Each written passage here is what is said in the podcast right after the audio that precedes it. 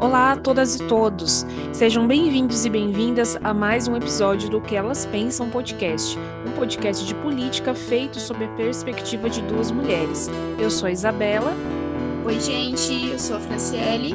Nós estamos gravando no domingo, dia 28 de março. Os nossos episódios são sempre divididos em três blocos.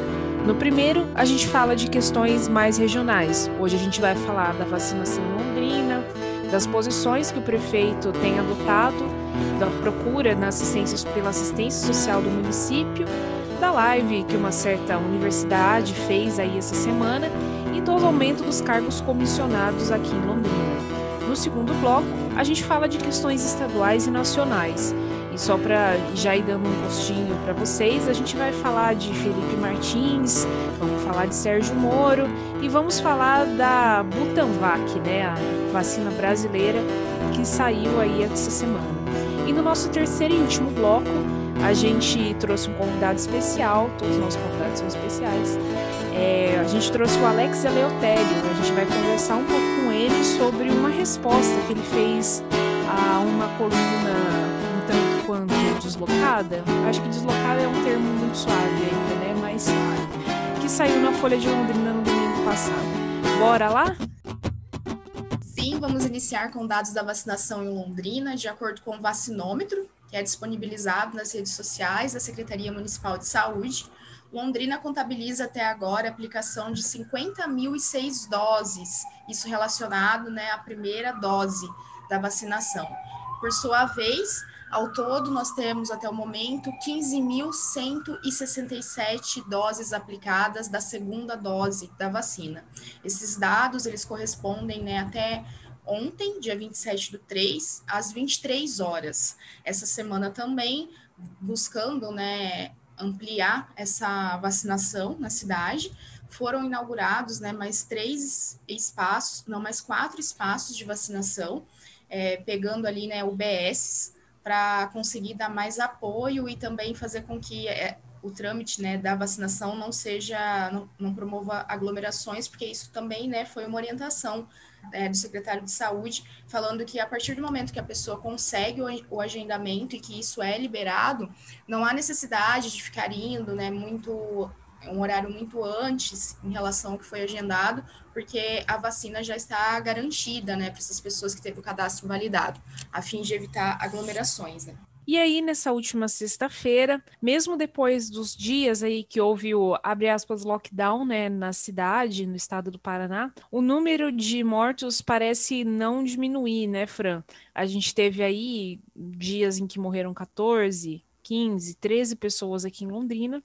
E aí, na sexta-feira, teve um, uma coletiva de imprensa, da qual o, o prefeito, Marcelo Bellinati, é, participou. E quando pressionado, né, em estado a tomar algum tipo de medida mais enérgica, apelou para a necessidade de que as pessoas fossem mais conscientes, né? De novo aí jogando a responsabilidade de certo modo para o plano da individualidade. Claro que a gente não pode negar que a Prefeitura de Londrina tem feito um, um bom trabalho na medida do possível, na combate a fake news, né, disseminação de informações é, de informações verídicas, organizando seus postos de saúde, organizando a equipe, tendo espaços exclusivos para atendimento da Covid, se organizando para vacinação, mas a gente está vivendo o pior momento da pandemia. Teve um, na, nessa semana o Brasil chegou aí a bater 300 mil mortes é, pela Covid desde o começo da pandemia e, e o recorde de mortes diárias, né, que ultrapassou 3.600 mortes. Então, seria aí o momento de, de, de, a gente fechar as coisas. E a gente não esperando isso, do muitas pessoas esperando essa postura do Beninati, as chefias dos hospitais, especialmente ali a superintendência do HU, falando que não tem como ampliar leito, não tem pessoas para trabalhar, não tem remédio para todo mundo que está internado, ainda tem fila para se conseguir uma vaga nos hospitais públicos, mas o prefeito, não sei se a gente pode falar de infelicidade, eu, eu não diria que foi uma infelicidade, sabe? Eu acho que é demarcar um posicionamento, na verdade, de se jogar para a responsabilidade dos indivíduos e não entender como uma questão pública, né? embora ele tenha feito várias coisas, acho que essa fala aí sei lá, pegou mal aí. Eu pude acompanhar a grande parte da coletiva que ocorreu no CCB, foi transmitida, né, pelo YouTube. Aí contou, né, com a participação do Felipe Machado, secretário, secretário da, de Saúde, da Vivian Feijó, né, superintendente do HU, da Suzana de Lacerda, procuradora, e representantes, né, de hospitais públicos e privados, e também do Marcelo Bellinati, né, o prefeito. E ali, né, as falas iniciais foram exatamente, né, da, da Vivian Feijó, da procuradora Suzana, é, falando, né, da falta de leitos, de, de profissionais, de insumos, uma das falas, né, da Vivian Feijó que me marcou bastante, né, foi que ela abre aspas, né, o sistema de saúde de Londrina não vai colapsar, ele já colapsou, indicando ali, né, que na, até sexta-feira havia 63 pacientes aguardando leito de UTI. Ela destacou também, né, que não adianta nesse momento aumentar o número de leitos, porque não se tem profissionais para atuar, né, muitos profissionais afastados, doentes, tanto fisicamente quanto mentalmente, né? Afinal, nós estamos aí, né, pelo menos um ano, né, há um ano, né, nessa situação. É, e também é, mencionou que falta, né, embora ainda tenha uma reserva de oxigênio e de medicamentos, como para intubação, por exemplo, é, ainda há a probabilidade de faltar. Nós não estamos né, numa, atuando numa, numa situação favorável. Então, não adianta é, só aumentar o número de leitos. E aí, então, né, elas solicitaram o apoio né, do executivo, pensando no estabelecimento de medidas mais rígidas, como, por exemplo, né, a, a procuradora mencionou, diminuir o número de usuários né, no transporte coletivo. E aí é, retomou uma atitude que foi tomada anteriormente, que foi aquele revezamento de atividades, né? Então, você tinha alguns setores atuando até 17 horas, outro, outros até 16, 18, enfim, é, dessa forma.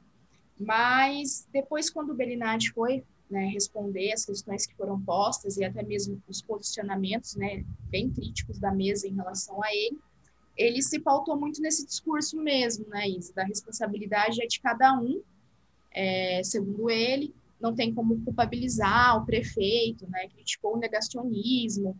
É, eu acho que, que há, sim, né, uma importância da atuação individual, mas, por sua vez, a gente não pode esquecer da, da necessidade de atuação né, do poder público, pensando aí nas diferentes esferas, né, municipal, estadual, federal, para dar condições mínimas para que as pessoas possam conseguir fazer esse isolamento que eles dizem né, que é tão necessário nesse momento, e que é mesmo. Mas não adianta você falar para as pessoas, né, só fique em casa. É preciso ter um mínimo de condições para isso.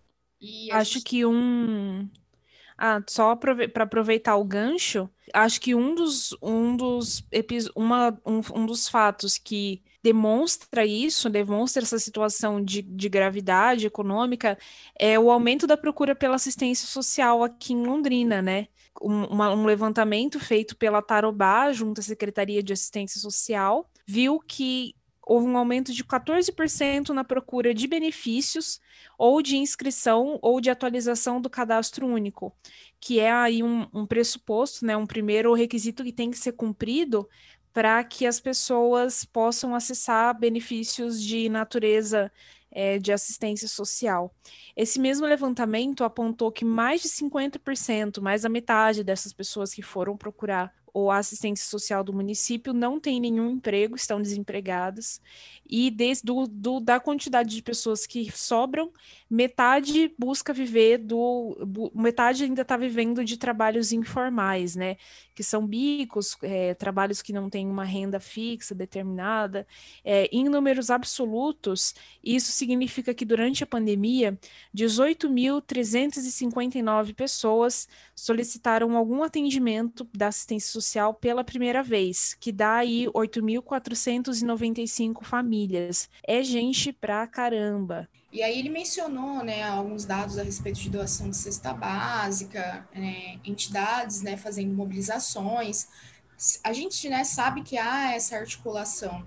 No entanto, é, não tem como você generalizar e simplesmente falar para as pessoas, né? Vamos frear o avanço da doença. Londrina registrou essa semana por três dias seguidos mais de 10 óbitos, né?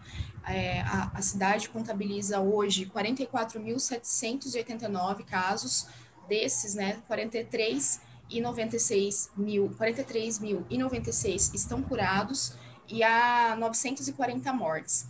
Casos ativos são 753, 523 em isolamento domiciliar e 230 pessoas internadas, 105 em UTI e 125 em enfermaria. É, e aí, né, frente a isso, não, tem, não é simples, né, você somente falar para as pessoas, olha, não aglomere e fique em suas casas, né, as pessoas, elas precisam garantir o sustento mínimo, e isso em um contexto em que você tem a diminuição, né, do valor do auxílio, emergenci do auxílio emergencial, por sua vez, o aumento, né, do preço dos alimentos, de condições mínimas, né, eu vi um levantamento da GESE essa semana, que a renda mínima para garantir é, um, as condições, assim, pensando, né, cobrir alimentação, moradia, é, saúde, educação, é, teria que ser de R$ 5.500 atualmente no Brasil. Então, imagina isso, né? A divergência é, em relação ao valor que é pago. E, por sua vez, né, Isa, se você tem um aumento na procura pela assistência social, você tem também um aumento de cargos comissionados. Isso foi é, identificado um levantamento realizado pelo jornal londrinense, que notou ali que nos últimos dois meses, ou seja, né, de janeiro até março, foram contratados mais 37 cargos, totalizando aí 50, é, 69 comissionados trabalhando na administração direta, mais 21 casos na Coab e 34 na CMTU eu acho interessante dessa matéria, porque se você pensar assim, ah, 69, até que não parece tanto, né, a cidade, 600 mil habitantes, mas a reportagem traz que em 26 de janeiro haviam 32 pessoas ocupando cargos comissionados. Então, de 32 para 69 é mais do que o dobro. Quando a gente coloca em números absolutos, né, isso fica muito alto, assim, 37 Sim. cargos a mais é mais do que o dobro. Eu não consigo, assim, vislumbrar onde que poderia, talvez o setor da saúde, na assistência social, a reportagem não fala para onde esses servidores foram direcionados, né, não. e ainda traz para a gente a seguinte ponderação, de que esses números não incluem é, os funcionários comissionados nem da Coab, que é a Companhia de Habitação, e nem da CMTU, que é a Companhia Municipal de Trânsito e Urbanismo, é, Trânsito e Urbanismo, se eu não estou enganada. No entanto, esses nesses órgãos é, cai, existe uma grande quantidade de cargos comissionados, né? Coab, CMTU, cada vez que troca a gestão, é, acontece um rodízio de pessoas que vêm, vão, né? A gente tem aí o começo do segundo mandato do Belinati, e aí fica aquela dúvida no ar, né? É um aumento de demanda, é um pagamento de promessa. E... Aqui, aqui isso de fato se deve, né? Só uma correção, né? Que a CMTU é a Companhia Municipal de Trânsito e Urbanização. Oh, sorry, muito obrigada. e, mas é bem isso. Eu acho que num contexto, abre aspas, normal, esses números já são, já chamam atenção, né? Pelo curto prazo. Mas se a gente pensar que a gente está atravessando uma pandemia, né, e que você tem ali a prioridade de recursos né, a serem destinados para esse enfrentamento, esses números eles se tornam ainda mais é, significativos e importantes da gente pensar o que está acontecendo, né? É, exatamente. Quantas coisas a gente não está vendo, né? Quantas coisas talvez não estejam aí ao, aos nossos olhos. Na verdade, estão acontecendo, mas a gente não está não tá vendo, né? A gente está vendo a população ficar mais pobre, e os cargos comissionados aumentarem. Então, para quem, ah, para os nossos ouvintes, caso quem não, caso alguém não, não entenda, o cargo comissionado ele é um cargo de livre nomeação. A pessoa trabalha num órgão público, mas não precisa fazer um concurso. Complicado, tem que ver isso aí. E aí, nessa semana também a gente teve teve um pampeiro danado, deu que deu e aconteceu a live na, no sábado, ontem, né, dia 27, aconteceu a live da deputada catarinense Ana Caroline Campagnolo, do PSL. Ela que tem um livro, ela, é, como posso dizer assim, ela se arroga o direito de dizer que é a primeira obra antifeminista do Brasil e a live aconteceu pelo canal do YouTube da Unifil, né, da universidade, com comentários fechados, ou seja, ninguém poderia comentar, é e a live não ficou salva ainda por cima. Ou seja, quem quiser, quem quisesse ver depois, quem viu, viu, quem não viu, não vai ver mais. É isso. eu fiquei chateadíssima, porque eu fui lá, né, para ver. E, e aí eu falei, nossa, quero participar, né, comentando e tal, mas não, não rolando, não tinha essa oportunidade, né, de fazer os comentários. Achei assim, né? Bom, a, a live ali, né, Isa? Acho que você assistiu também, né? Eu não assisti completa, eu confesso que eu não consegui, eu assisti ali em torno de uns 30 minutos. E, e aí, o que eu pude acompanhar, né, ela pegando textos de escritoras feministas de diferentes vertentes. Inclusive, um dos textos que eu pude ver foi que ela pegou da Bell Hooks, que é um texto que, inclusive, uma autora que eu li de manhã, e aí eu vi ela trazendo ali, falei, olha só, tá nas referências dela, porém de uma maneira extremamente né, descontextualizada ali, ela, ela traz, colocando que a autora, então, defende né, uma definição de feminismo como se fosse sinônimo de, de aborto apenas, né, fazendo assim umas conexões é, completamente toscas e, e, uma insistência né, em, em colocar que na, na mídia, o movimento feminista, nas redes sociais, sobretudo, tenta se apresentar como algo que pleiteia direitos, é, pleiteia, não sei se existe essa palavra, que tenta buscar direitos entre é, homens e mulheres de maneira igual, mas que, na verdade, quando você vai ver como que isso acontece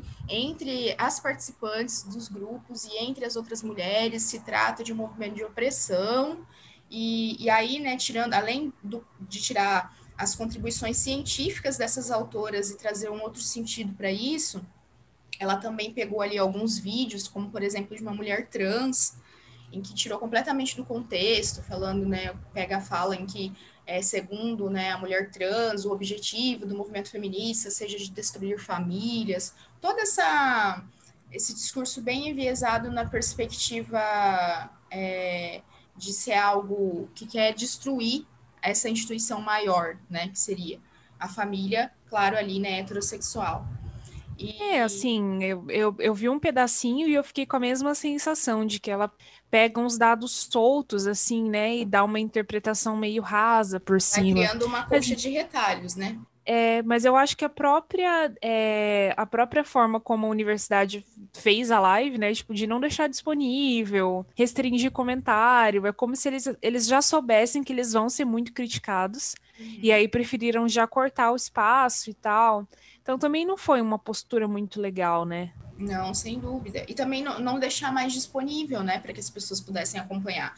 Quando eu entrei, eu entrei, era já tinha iniciado uns 20 minutos, tinha cerca de 800 pessoas assistindo. É, e aí, e é também uma outra questão que vale destacar é a insistência dela, né, de falar diversas vezes de PT e Lula. Acho que meio que um fetiche, assim, né, porque ah, ela falou muitas vezes o nome do Lula. É, é fetiche, obsessão. Bem, pessoal, assim a gente vai terminando o nosso primeiro bloco, falamos da vacinação na cidade, das falas do Belinati dessa semana, os londrinenses ficando mais pobres e a administração ficando mais cheia, né? É, e agora, dando início ao nosso segundo bloco, vamos começar falando da vacinação do Paraná. O governo lançou uma campanha, vacina de domingo a domingo, e já tem um número ainda muito inexpressivo, né? Mas vamos apontar mesmo assim, de 6,5% da população do estado vacinada. Isso não é nem o grupo de risco ainda, mas posso, posso dizer que é melhor que nada? Ou tá muito feio falar assim? ah, eu, eu acho que é alguma coisa, mas ainda estamos muito aquém, né? É, a primeira dose foi até agora 750.616 pessoas receberam, e a segunda dose, 208.187 pessoas. É, até o momento, né, o Paraná recebeu esse nessa última semana, na sexta-feira, recebeu a décima remessa de vacinas, né, pelo Ministério da Saúde, contabilizando até o momento, então, 1.727.850 doses, a maioria delas, né, Coronavac. E, e aí, então, foi lançada nessa semana a campanha Vacina de Domingo a Domingo, que é a previsão do Ratinho Júnior, né, e do Beto Preto, secretário é, estadual de saúde, é que até o fim de abril todos os idosos acima de 60 anos estejam vacinados. É, segundo o Plano Estadual de Imunização, são mais né, de um milhão de idosos entre 60 e 69 anos no estado. É, e aí, a, essa ideia, então, né, de ampliação de que haja a vacinação em todos os municípios, aí, em todos os dias da semana. É, essa semana também, né, a gente pôde acompanhar alguns levantamentos que colocam o Paraná em, em consonância né, com o cenário estadual, que aumentou de, desde 2020 para cá, nesse primeiro trimestre de 2021, 3,6 vezes né, a média diária de vítimas de Covid-19 com, menos de 60, com menos de 60 anos. E, e, por sua vez, né, já teve ali quase duas mil pessoas que morreram na fila é, esperando por leitos de UTI né, para Covid-19 no estado também. Uma outra questão que aconteceu essa semana é, foi a exoneração da presidenta do Conselho Estadual de Educação do Paraná, Maria das Graças Figueiredo Saad.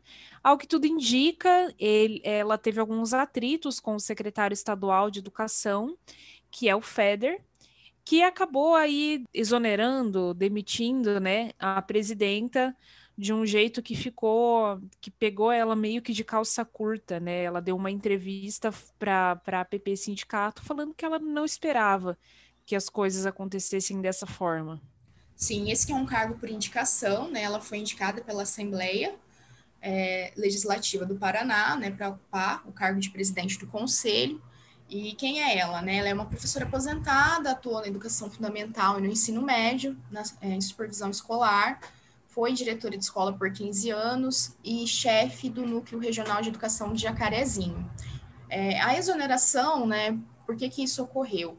Se tem ali, né, ela já, tinha, já vinha tendo né, vários atritos com o FEDER, mas principalmente ali é, a, esse engodo acabou surgindo por conta né, de posicionamentos contrários do Conselho em relação ao fechamento de escolas rurais indígenas e quilombolas, e também é a reforma curricular do ensino médio, que como nós comentamos aqui em episódios anteriores, se tem né, em curso uma reforma na matriz curricular do ensino médio no Paraná, em que você diminui a carga horária das disciplinas de artes, filosofia e sociologia, e por sua vez você inclui é, outros componentes curriculares, né, como educação financeira, por exemplo, que inclusive uma das atividades, tem um amigo professor lecionando isso, é ensinar os alunos a como realizar um, um, um PIX. Então, é, essas mudanças né, de prioridades na, nos sentidos que é posto ao currículo e à escola. Essas informações, né, eu, a gente traz aqui de uma entrevista que foi dada né, pela Gra Maria das Graças para o jornal Jornal Plural de Curitiba. E essa semana, já passando para as nossas pautas a nível nacional, como o nosso governo não decepciona na arte de absurdos e coisas grotescas. De decepcionar. É, Exatamente, mas é que eu acho que decepcionar é uma palavra um pouco leve, assim, porque eu já não Sim. esperava nada dessas pessoas, Exato. mas eu fico, eu fico chocada com o grotesco das situações.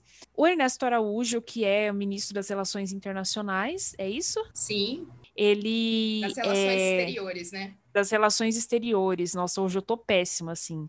Toda semana eu falo alguma coisa digna de ser cancelada, né? Hoje eu tô errando todos os, os, todos os nomes, todos os não sei o quê. Enfim, em virtude da péssima gestão que o Bolsonaro tem feito da pandemia, os atrasos na vacinação, os sabotamentos que têm acontecido, to todas as, atitudes, as atitudes que ele teve no intuito de sabotar primeiro combate, medidas de isolamento, a politização da busca pela vacina, o que a gente tem observado nos últimos, é, nas últimas semanas é uma movimentação de setores do empresariado pressionando ele para que é, tenha uma postura um pouco mais civilizada, né, no sentido de buscar vacinas e de, de melhorar, agilizar a saída do Brasil da pandemia. Porque, enfim, o empresariado se ligou meio tarde de que se não vacinar, as coisas não vão voltar ao normal, né? Não adianta abrir hora, porta do é comércio, mesmo? não adianta exatamente, não adianta abrir as portas do comércio, não adianta ser contra o isolamento se as pessoas continuam morrendo do mesmo jeito. E aí, é, até recomendo que vocês escutem no Foro de Teresina, nosso podcast Estrelinha, uma carta foi enviada pelos por, por grandes empresários ao, ao, ao Bolsonaro, né?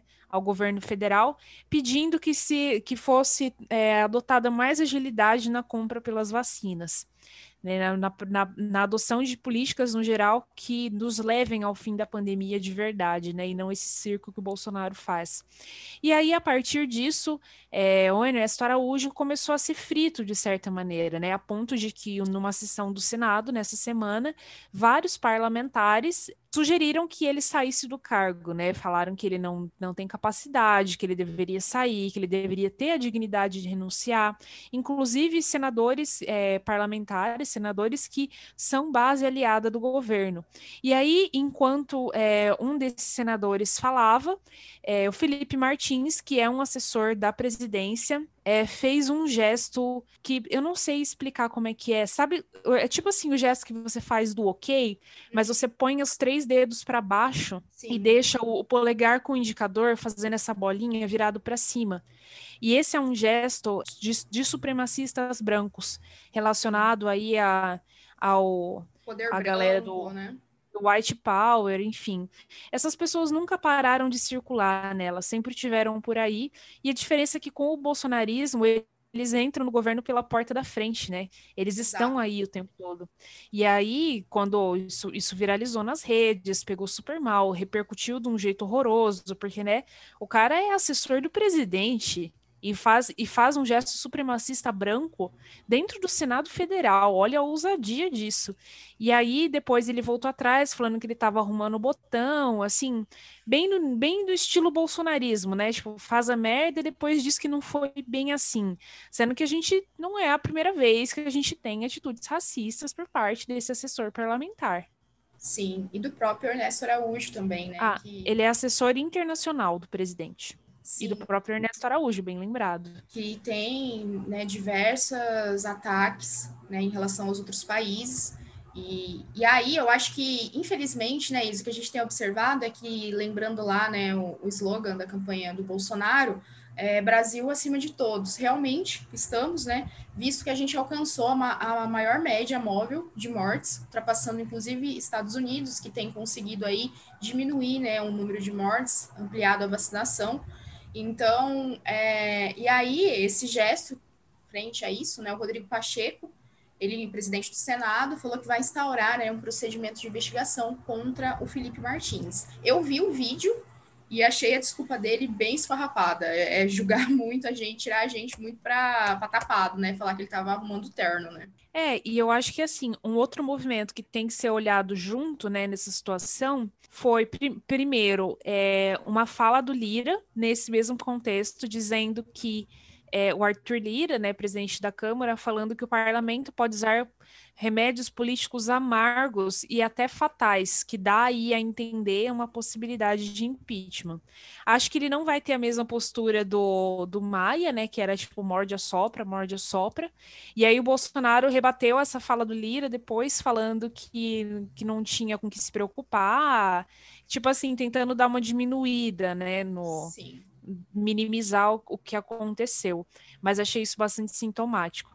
E a outra questão que tem que ser analisada junta foi é, o pronunciamento do Bolsonaro na terça-feira à noite, com uma mudança de discurso, e teve bastante panelaço, né, Fran? Como que foi, mais ou menos, do que você observou desse pronunciamento? Várias mentiras, né? Apenas mentiras, porque ele falou ali, né, que o Brasil é o quinto país que mais vacinou até agora. Ele tira mais uma vez, né, os dados completamente de contexto, né? Nós estamos na posição 61 primeira de vacinação, né, frente a pensando os números aí absolutos. Também disse, né, que fez de tá fazendo vários esforços para garantir as vacinas. A gente sabe que isso não é real né, nós já mencionamos aqui, inclusive, aquela reportagem da Malu Gaspar, na Piauí, em que ela coloca né, que as empresas tentaram fazer tratativas com o governo brasileiro desde lá de setembro, outubro de 2020, para garantir a vacinação, e isso não foi rejeitado. É, e aí, mas também durante a live, né, ele atacando o lockdown, isso permaneceu, e apoiando né, o tratamento precoce, caso ele seja infectado novamente, ele disse que vai recorrer ao mesmo tratamento que o salvou da última vez. Essa semana também, né, tentando aí é, mudar um pouco o curso frente a esses abalos que teve, né, fala do Lira, popularidade que tem caído, é, ele anunciou a criação, né, de um comitê de crise para acompanhar é, o andamento da pandemia no Brasil. Isso foi algo que foi sugerido, inclusive, no discurso do Lula, né, há cerca de duas semanas atrás, em que ele indicou que essa necessidade de se criar isso, né? E o Bolsonaro, fazendo a tarefa de casa, resolveu criar agora. Aí o Barroso, né, ironizou a criação desse comitê de combate à pandemia, falou: nossa, com um ano de atraso e 300 mil mortes, é, fico feliz que tomou essa iniciativa agora, né? Porque era algo para ter sido feito há muito tempo, né, atrás, né, Isa? Eu acho que o Bolsonaro tá vendo que ele não é tão imbrochável quanto ele pensava. mas eu não sei se ele dá conta de mudar o curso. Eu não sei se ele dá conta e, sinceramente, sendo muito franca, eu não sei se ele precisa. Porque ele tem aí o núcleo duro de apoio dele, de 25%, Ai, que é muito fiel a ele, aconteça o que acontecer. A gente vai ter auxílio emergencial de novo a partir de abril. Então, assim, eu, eu gostaria muito de estar errada, mas eu prefiro ser um pouco mais pessimista. Sim. Eu acho que se o barco for virar, vai ser mais devagar. Essa semana, o que aconteceu também, acho que a gente não pode deixar de pontuar, é que o Supremo, a segunda turma do Supremo, reconheceu a parcialidade do Moro no nos julgamentos do ex-presidente Lula, o que dá aí né, mais uma mais um tom de firmeza a possibilidade dele concorrer às eleições presidenciais de 2022. Acho que assim foi um, uma derrota, assim, mais uma pá de cal em cima do finado paladino da justiça, né? Eu acho que. A... Eu só ia falar que, tipo, na, na, linhagem, né? Nessa linha aí da, do antes tarde do que nunca, né? Porque é algo que nós já vínhamos apontando, né? Vá há muito tempo, mas, né, conseguiu isso. O que, que isso muda, né, no curso agora? É que caso, né, a justiça ela retome, vai ter que começar o julgamento todo do zero, né? Inclusive, é, fica a sugestão aqui para o pessoal, nossos ouvintes, voltar no episódio que nós recebemos o Rafael, né, advogado, em que ele comentou quais são os trâmites é, a respeito disso, que se você não vai poder mais, né, agora com essa suspeição, suspeição do, do Moro, é, não vai poder utilizar as provas, né, os depoimentos recebidos é, e colhidos pelo Moro. Todos foram invalidados. Então, vai ter que, né, que fazer isso tudo de novo. E eu acho que vale destacar também, né, Isa, que o único, um dos únicos, foi o único, né, a votar contra, foi o, o Nunes Marques, que foi indicado, né, pelo, pelo Bolsonaro, porque ele o nosso que... Cássio. Exato, o nosso Cássio. Isso eu vou sempre ficar na minha cabeça, o nosso Cássio. Porque, segundo ele, né, fazer, a, a, acatar isso seria uma forma de legitimar a atividade de hackers no país. Pois é, ele deu um voto meio tosco, assim, né? Mas mostrando o que, que ele foi fazer ali, né, Fran? Que ele está ali, Exatamente. na verdade, para defender, para defender os interesses do governo. Sim, afinal então, é o então, nosso Cássio, né? É o nosso Cássio, como disse, eu não lembro qual foi o parlamentar, foi alguém do PP, foi algum senador do PP que falou isso. Também não lembro. Sem condições. E partindo para nossa última pauta do segundo bloco, vamos encerrar com uma notícia boa. Eu acho que é boa, né? É boa, sim tô muito pessimista hoje. O Butantan é, lançou nessa semana a Butanvac, né, a primeira vacina 100% brasileira, vacina que é eficiente contra as variantes do país, que estão circulando aqui no país, e que, ao que tudo indica, em breve vai começar os seus testes. Sim, o Instituto Butantan recebeu na última sexta-feira autorização da Anvisa para iniciar os testes em humanos essa vacina aí, né, que é 100% nacional, desenvolvida, né, por pesquisadores do Butantan, junto com o laboratório chinês Novak, que é, né, responsável pela Coronavac.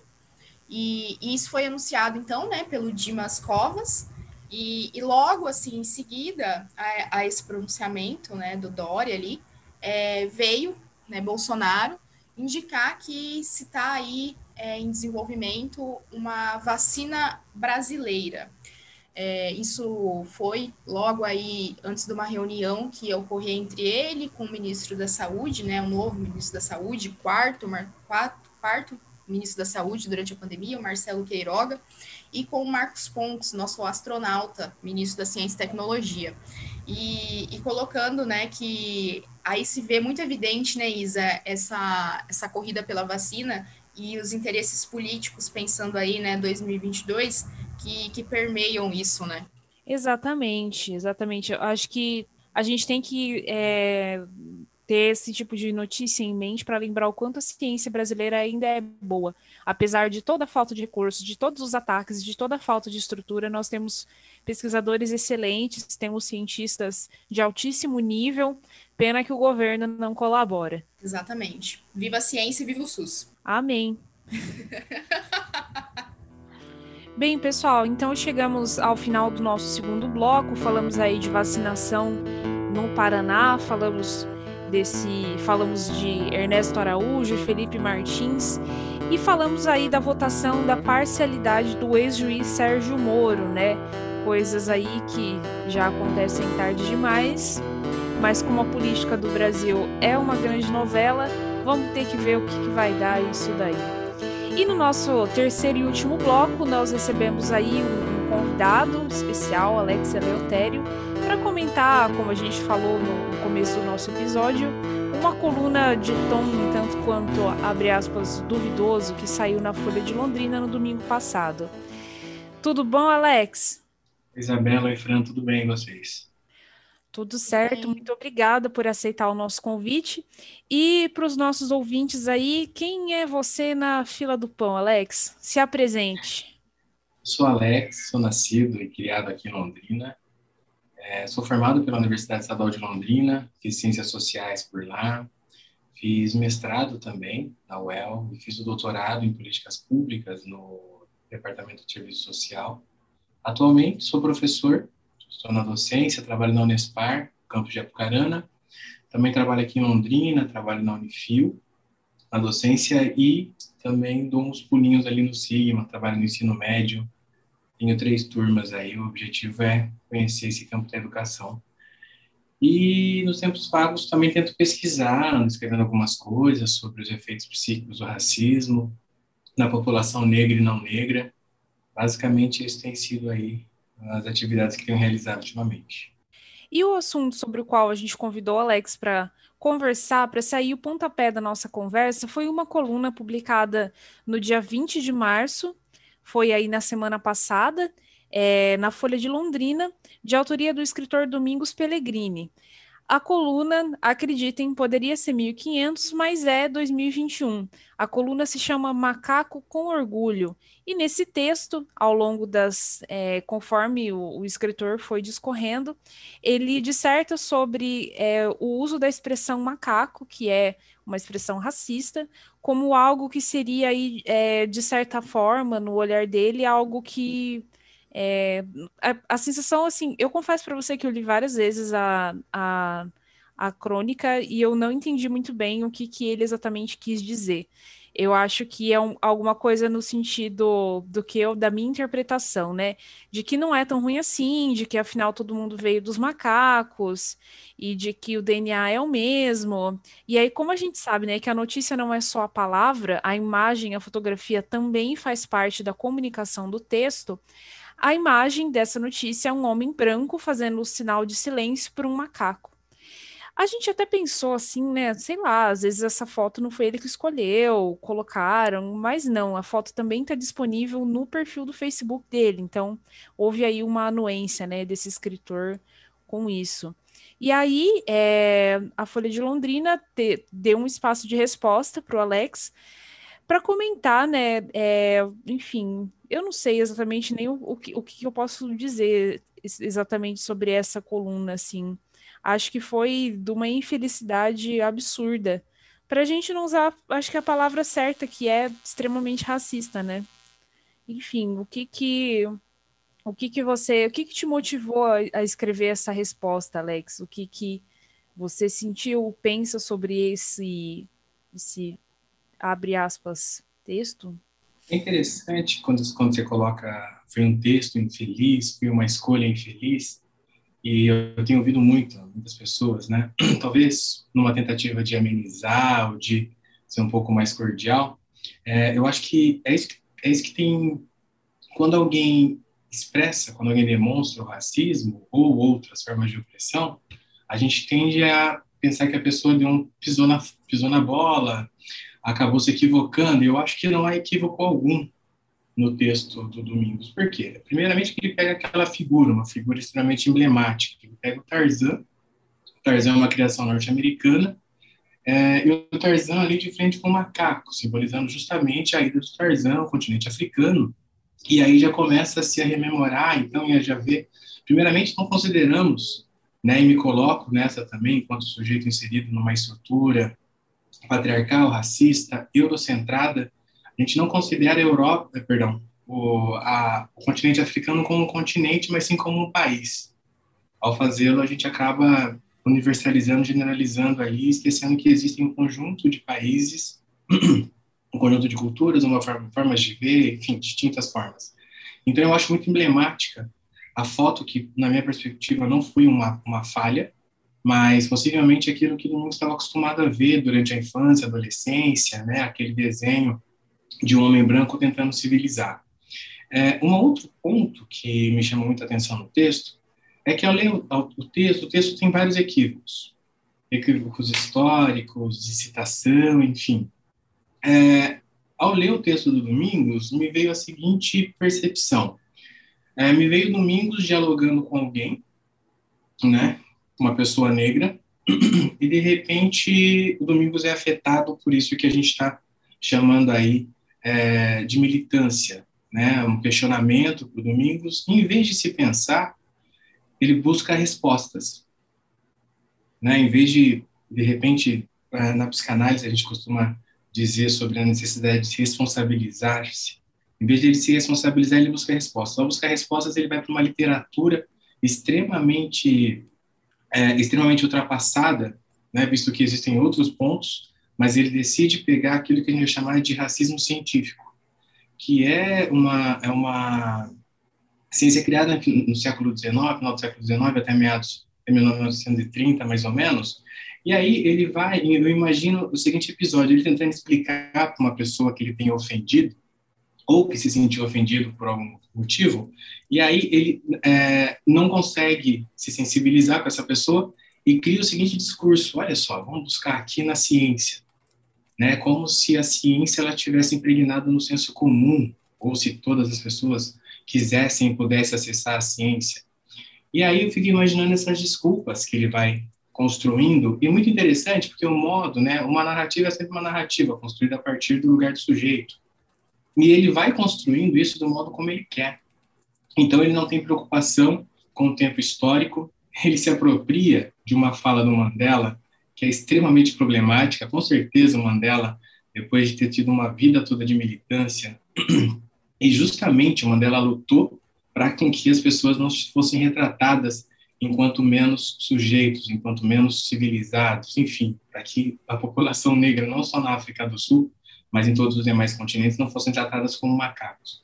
É muito interessante que ele vai se utilizando para poder argumentar e para não precisar se responsabilizar, enfim, para manter aquilo que eu coloco no jornal, eu coloco que é uma posição é, de privilégio, né? E possivelmente não perceba, possivelmente não perceba, mas entende que aquilo faz parte, já naturalizou esse espaço. E o mais interessante é que ele se coloca a falar pelo outro, né, que é uma das características da literatura, né, característica primordial da literatura é dar voz para personagens e, sobretudo, interpretar o modo de vista como o sujeito vê aquilo. Então, eu acho que não teve nem, ele não, é, ele não foi, esqueci a expressão que eu utilizei, não foi infeliz, muito pelo contrário, ele externalizou aquilo que ele pensa. E aí, quando a gente para para pensar também nessa questão racial, a gente começa a perceber que É, no Brasil, a característica do Brasil é nunca ter pensado a, a questão racial. Há sempre a tentativa de deixar isso daí é, para debaixo do pano, ou tentando, ou aquela questão, né? Não, mas não é exatamente assim. A gente tem um conjunto de autores, desde Florestan Fernandes, passando por Clóvis Moura, é, o próprio Guerreiro Ramos, ele foi muito feliz, já que a gente está usando essa coisa de infeliz e felicidade. Guerreiro Ramos ele não foi nem um pouco feliz, ele foi científico, só isso. E ele vai falar então que o problema do negro no Brasil é na verdade o problema do branco, né? Porque bom, o Brasil está localizado aí na América Latina e aí se a gente vai pensar em brancos, a gente vai pensar na branquitude, a branquitude ela tem a ver com o privilégio, esse privilégio é, que foi herdado pelo homem branco, homem branco europeu. E aí eu acho que quando a gente assiste Bacurau, a melhor cena do Bacurau é quando é, duas pessoas do sul do Brasil, de Santa Catarina, se identificam enquanto brancos, Só que aí a identificação enquanto branco não é uma coisa tão simples, né? Identificar-se enquanto branco, você precisa encontrar respaldo no grupo branco para que isso seja, seja, seja autorizado. E aí as pessoas falam, não, não, vocês não são brancos, vocês são latinos.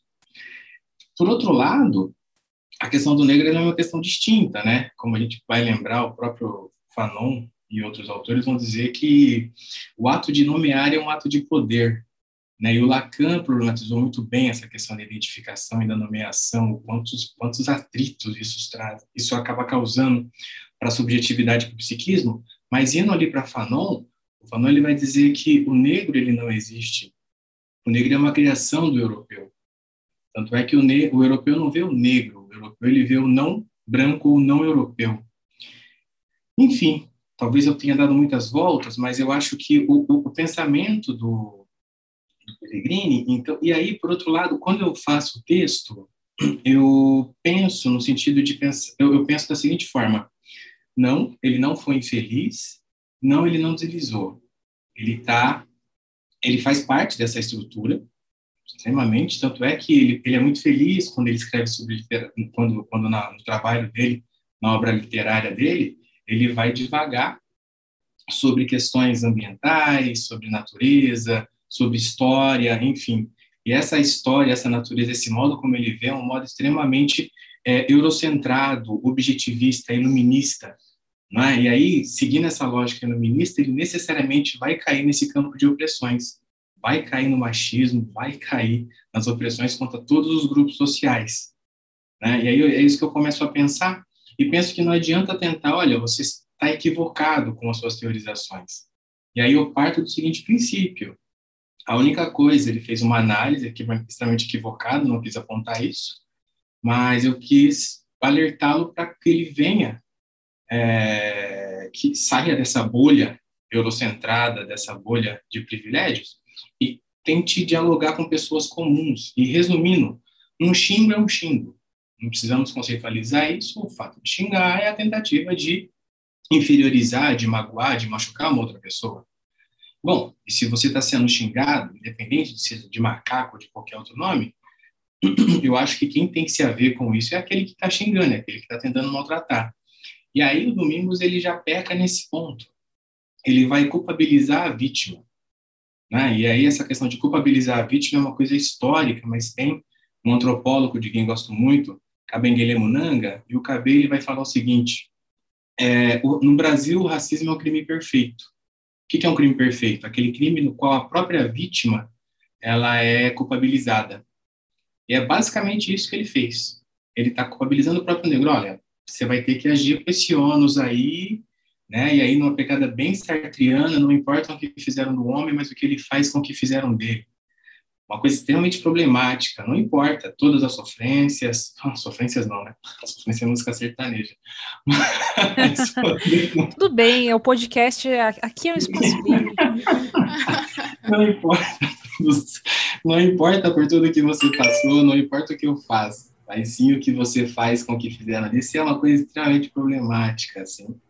Sim. E uma outra questão que eu coloco pro, pro, na reportagem, né, para mim, bom, primeiro ponto é, se você foi xingado, é, o errado não é você, mas sim quem xingou. E a gente vive numa sociedade civilizada onde a gente mensura a civilidade através do trato e do diálogo com as outras pessoas. Então, o domingo já deixou o trabalho dele de lado, aí isso já não é esse diálogo.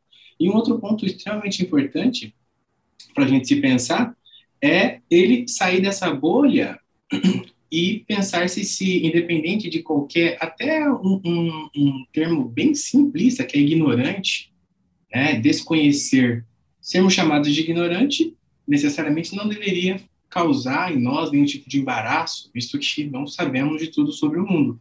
Mas imagino que seu chamado de ignorante, ele vai ficar extremamente chateado. Então, basicamente, eu tento chamar o Domingos pra, pela sensibilidade, porque se a gente for pela ciência, como a gente sabe, a ciência é, não é neutra, né? A gente consegue resgatar um conjunto de autores justamente para justificar aquilo que a gente quer. E só para finalizar coisa rápida, eu estava até lendo a Piauí, essa última edição, é, e tem a questão sobre o meio ambiente, né, os bastidores da política ambiental no Brasil. E tem um cara da Embrapa, Evaristo de Miranda, que é um cara, enfim, estudou fora, doutor, etc. e tal. E a Piauí, a última, agora vai mostrando como que ele consegue manipular os dados, porque o interesse dele é o poder. E aí esse cara, ele está desde o governo Sarney, trabalha na Embrapa desde a década de 80, ele passou por todos os governos, FHC, Lula, Dilma, e agora Bolsonaro, Michel Temer, e aí ele ele, a Piauí vai mostrando como que ele vai manipulando os dados científicos que ele tem é, de acordo com a perspectiva que o governo quer adotar. Então a gente tem que tomar muito cuidado, né? Eu acho que esse, a ciência ela pode ser muito manipulada, ao mesmo tempo que é uma coisa interessante, que não pode ser um dogma, ela também tem vários pontos de vista e esses pontos de vista impregnados pelos sujeitos. Acho que é um pouco disso que eu queria colocar. É, nesse sentido, interessante até que você encaminhou para uma da, das questões que nós pensamos em trazer também, que é te perguntar, porque uma da, das coisas né, que me chamou muita atenção no texto, na sua resposta, é que em nenhum momento, embora você seja né, um, um pesquisador das questões étnico-raciais, você traz é, essas discussões de caráter científico, né? E você, inclusive, menciona que não é sua intenção. Por sua vez, é, o Domingos ele tenta atribuir, né, esse verniz de científico às ideias que ele aponta ali, né? Embora tenha diversas, diversos erros ali, né? Pensando tanto dimensão histórica, pensando antropológica, né? Entre outras dimensões. Diante disso, você poderia falar um, um, pouco mais, assim, como que você vê, e aí pensando de maneira é, até mais ampla, né, se nós pensarmos em contexto nacional, que isso não é diferente do que tem acontecido, como que você vê o, o uso, né, das ciências é, de maneira extremamente fora de contexto, né, essas interpretações e distorções que são feitas por grupos, né, que buscam atribuir nos seus argumentos, é, na maioria das vezes, preconceituosos, é, tentando atribuir essa legitimidade né, e esse caráter científico a essas ideias? Eu acho, acho muito bacana essa pergunta que você faz, pelo seguinte, a gente tem que partir do ponto é, de que a ciência ela tem um determinado losses, ela tá, ela tem que ter, ela tem que ser contextualizada. O primeiro ponto que a gente precisa pegar é, se a gente for pegar o grosso da ciência, a gente vai entender que, perdão, a gente vai entender que as ciências elas são construídas por homens brancos sobretudo, é, advindos de cinco países, cinco países: França, Inglaterra, é, França, Inglaterra, Itália, Estados Unidos e Alemanha. E aí, se a gente fizer essa análise, a gente vai ver que a questão, então, do poder científico, de disseminação dessa galera, está ligada diretamente ao poder bélico. E aí, para além dessa questão de poder científico, poder bélico, a gente vai criar um conjunto de, de, de, de concepções que eu acho muito interessante. A galera decolonial está fazendo tudo isso, né? Colonialidade do saber, colonialidade do poder e colonialidade do ser, a gente já começa a entender que a ciência ela sempre agiu guiada por interesses. E aí não fica tão difícil a gente entender que a utilização, eu acho que agora a única coisa que está acontecendo é que está ficando mais explícito essa ligação entre interesse científico, interesse político e até interesses que a gente pode colocar de interesses subjetivos ou individuais. E eu acho que é isso que o Domingos faz. Em vez de se responsabilizar e de tentar é, se colocar no lugar do outro, não precisa se colocar no lugar do outro, eu acho que isso é bem difícil, mas se sensibilizar. Ele recorre para não precisar se entender e se, e se responsabilizar pelo ato, ele vai tentar buscar argumentos científicos, como se uh, os argumentos científicos fossem a praça dele. Tipo, não é.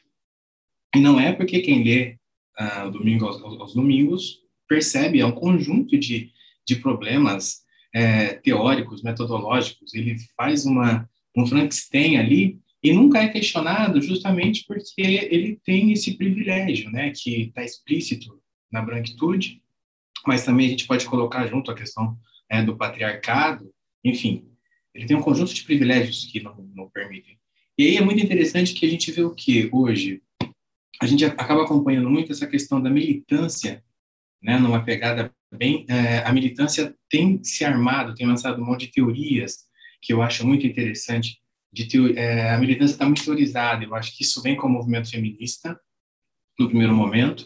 O movimento negro começa a entrar também, alinhando essas duas conjecturas, né? Eu estou vendo aí no fundo da sua tela a Lélia Gonzalez, que no Brasil ela representou exatamente isso, uma militante muito forte, uma teórica muito forte, e aí a gente vai entrando na década de 90 com a teoria queer, que é exatamente, né, eu acho que é um momento de muita potência, e eu acho que é um momento muito forte para nós militantes.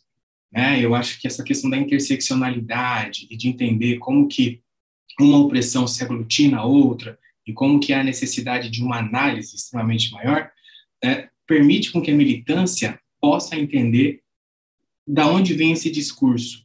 E uma questão muito importante é que fico muito feliz de falar isso, é que eu vejo que os conservadores eles estão perdendo cada vez mais espaço.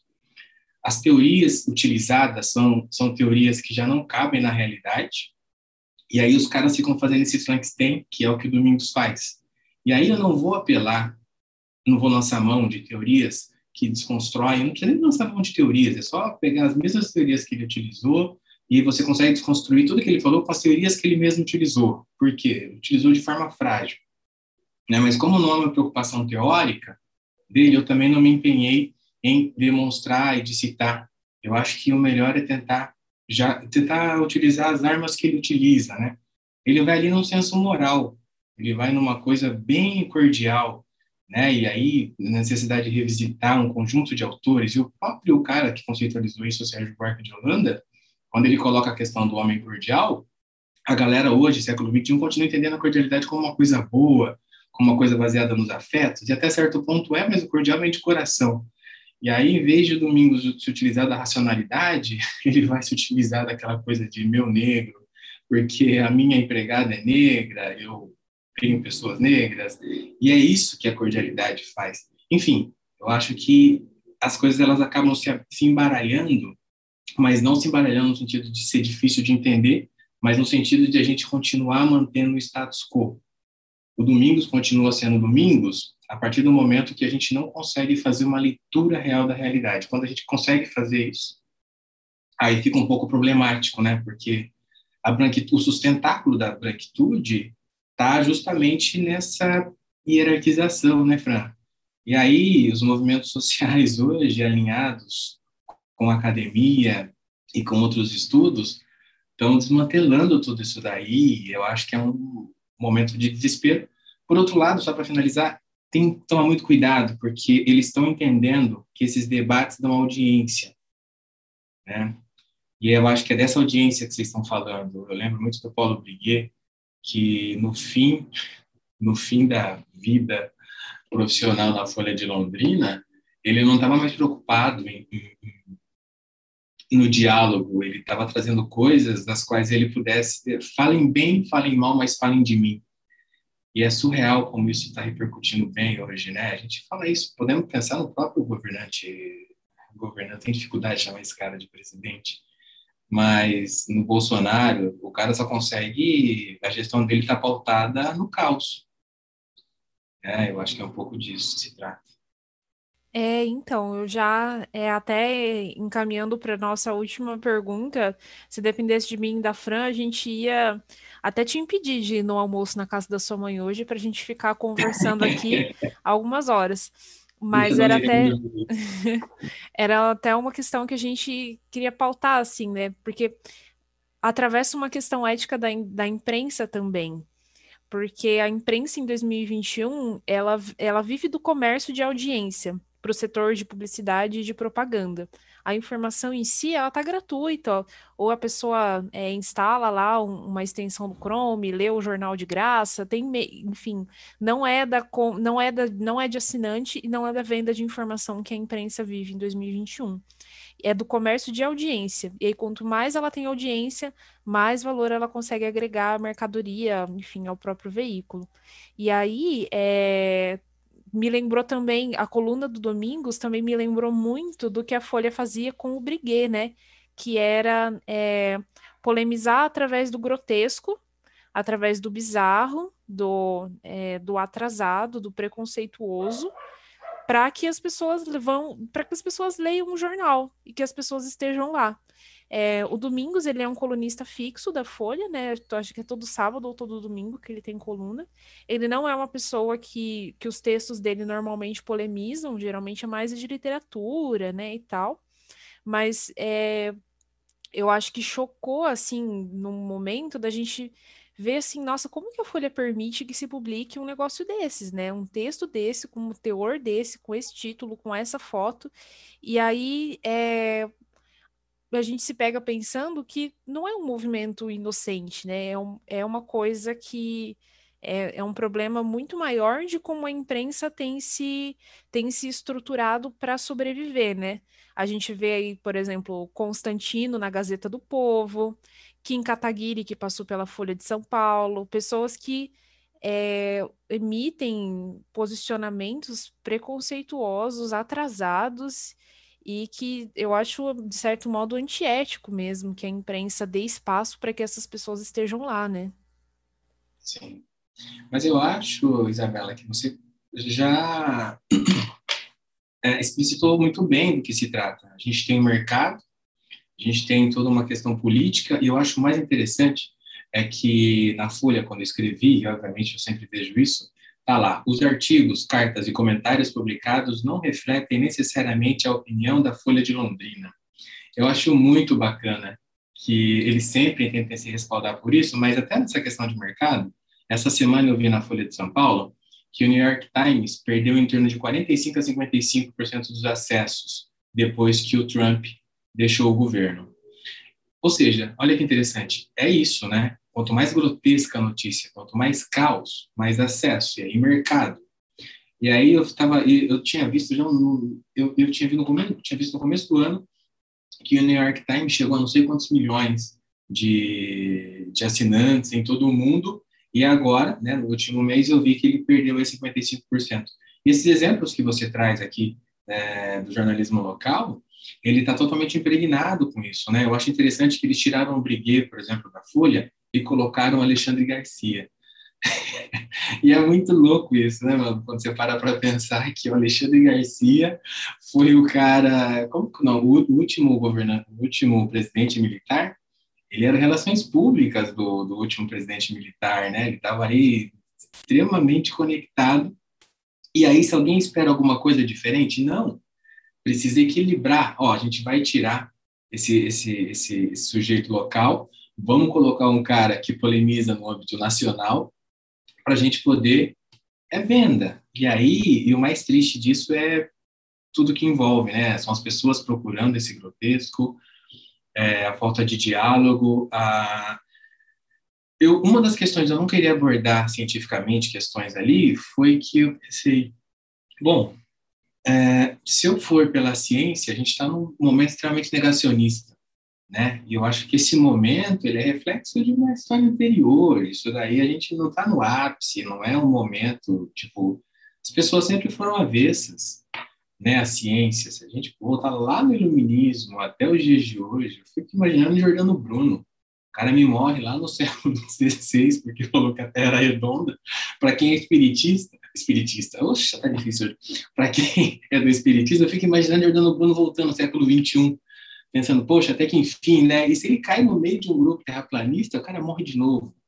Enfim, brincadeiras à parte, eu acho que é disso que se trata. A gente não tem novas coisas. Eu acho que as coisas elas estão se explicitando. O governo Bolsonaro, né, ele permite com que as pessoas possam explicitar é, todos os seus preconceitos, todas as suas dificuldades e respeito com a ciência. Enfim, a ciência ela nunca fez parte efetivamente do cotidiano.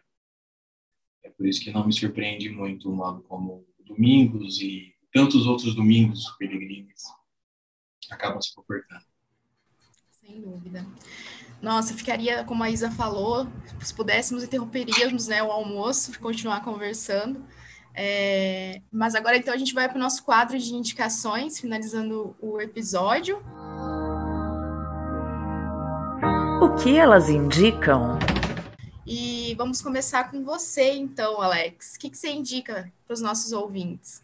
Eu indico eu tenho, li, eu, tenho, eu tenho gostado muito, eu tenho lido muito duas. Eu estou apaixonado pela Bell Hooks. Bell Hooks é uma, é uma autora negra, feminista norte-americana. E, e a Bell Hooks ela é de uma leveza e de uma, e de uma complexidade extremamente absurda né, as problemáticas, e ela trata de várias questões. Ela trata sobre a questão da mulher negra, do homem negro, ela, ela problematiza a questão de classe, raça, gênero, enfim, ela faz uma coisa que eu acho maravilhosa. Então, teria esse livro, Olhares Negros, Raça e Representação.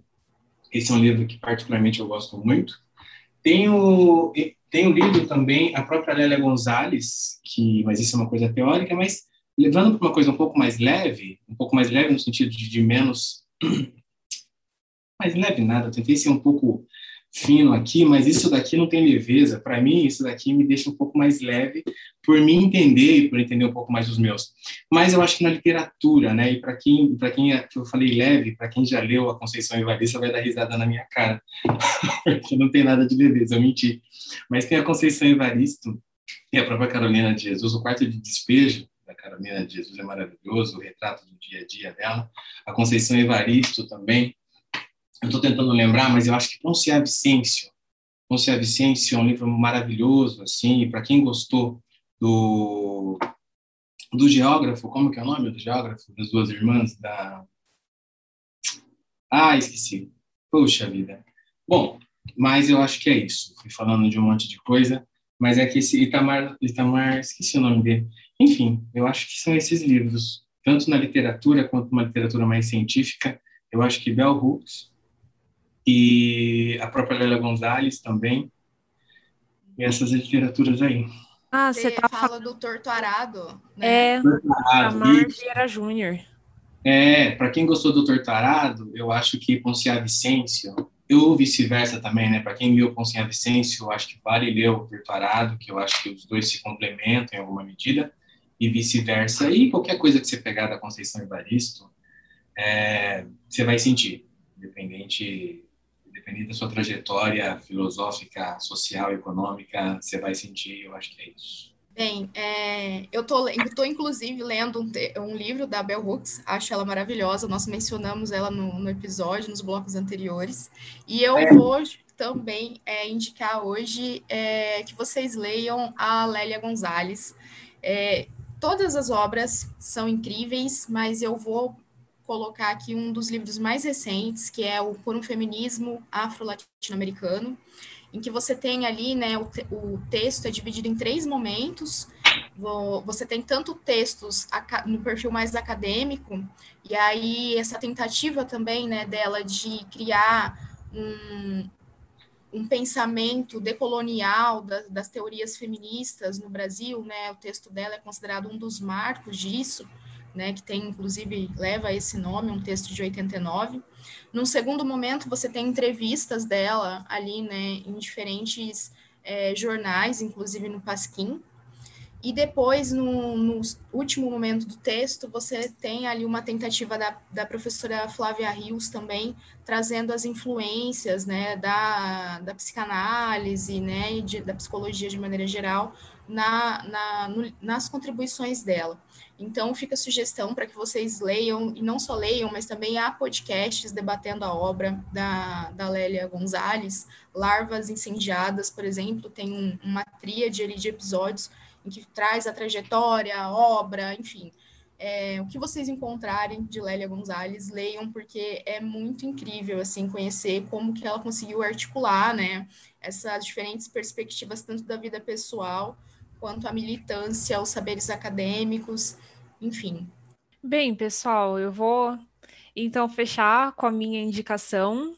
Aqui a gente faz o contraponto. A Fran faz a indicação culta e eu vou na contramão dela. Brincadeira, gente. Mas é sério. Eu vou indicar para vocês um filme da Netflix chamado Cabras da Peste. É um filme nacional. Eu morri de rir assistindo a quem, quem ó, é o seguinte, ó, o povo aí que tá ouvindo a gente, se vocês falar que cinema nacional é ruim, vocês estão assistindo o filme errado, não quero conversar com vocês, e vão assistir o Cabras da Peste. É muito legal, é um filme com Matheus Nastergalli, eu sou muito fã dele, e é isso, gente. É, bem, agora encaminhando para o final do podcast, Alex, muito obrigado por ter aceitado o nosso convite acho que acrescentou pra caramba, assim, foi uma entrevista muito rica. Muito, muito obrigado por ter aceitado. Muito Sim, feliz. também quero registrar os agradecimentos. Muito obrigada por todas as contribuições. Ajudou a gente a pensar assim, várias questões. Muito grata mesmo. Eu fico feliz. Obrigado pelo convite, Isabela. Obrigado, Fran. E se precisar, estou sempre à disposição. tá bem? Bem, pessoal, então ficamos aqui Muito obrigado aos nossos ouvintes que nos ouviram até o fim do episódio. Qualquer dúvida, reclamação, sugestão, desabafos, estamos aqui. E nos vemos semana que vem, Fran. Sim, gente. Até a próxima semana. Tchau, tchau, gente. Tchau, até. Esse episódio foi produzido e apresentado por mim, Isabela Alonso Panho, e pela Franciele Rodrigues. A vinheta de abertura é a música Comida, dos Titãs, e a vinheta do quadro que elas indicam é feita pela voz da Márcia Neme Buzalaf com a música Amarelo, do Emicida.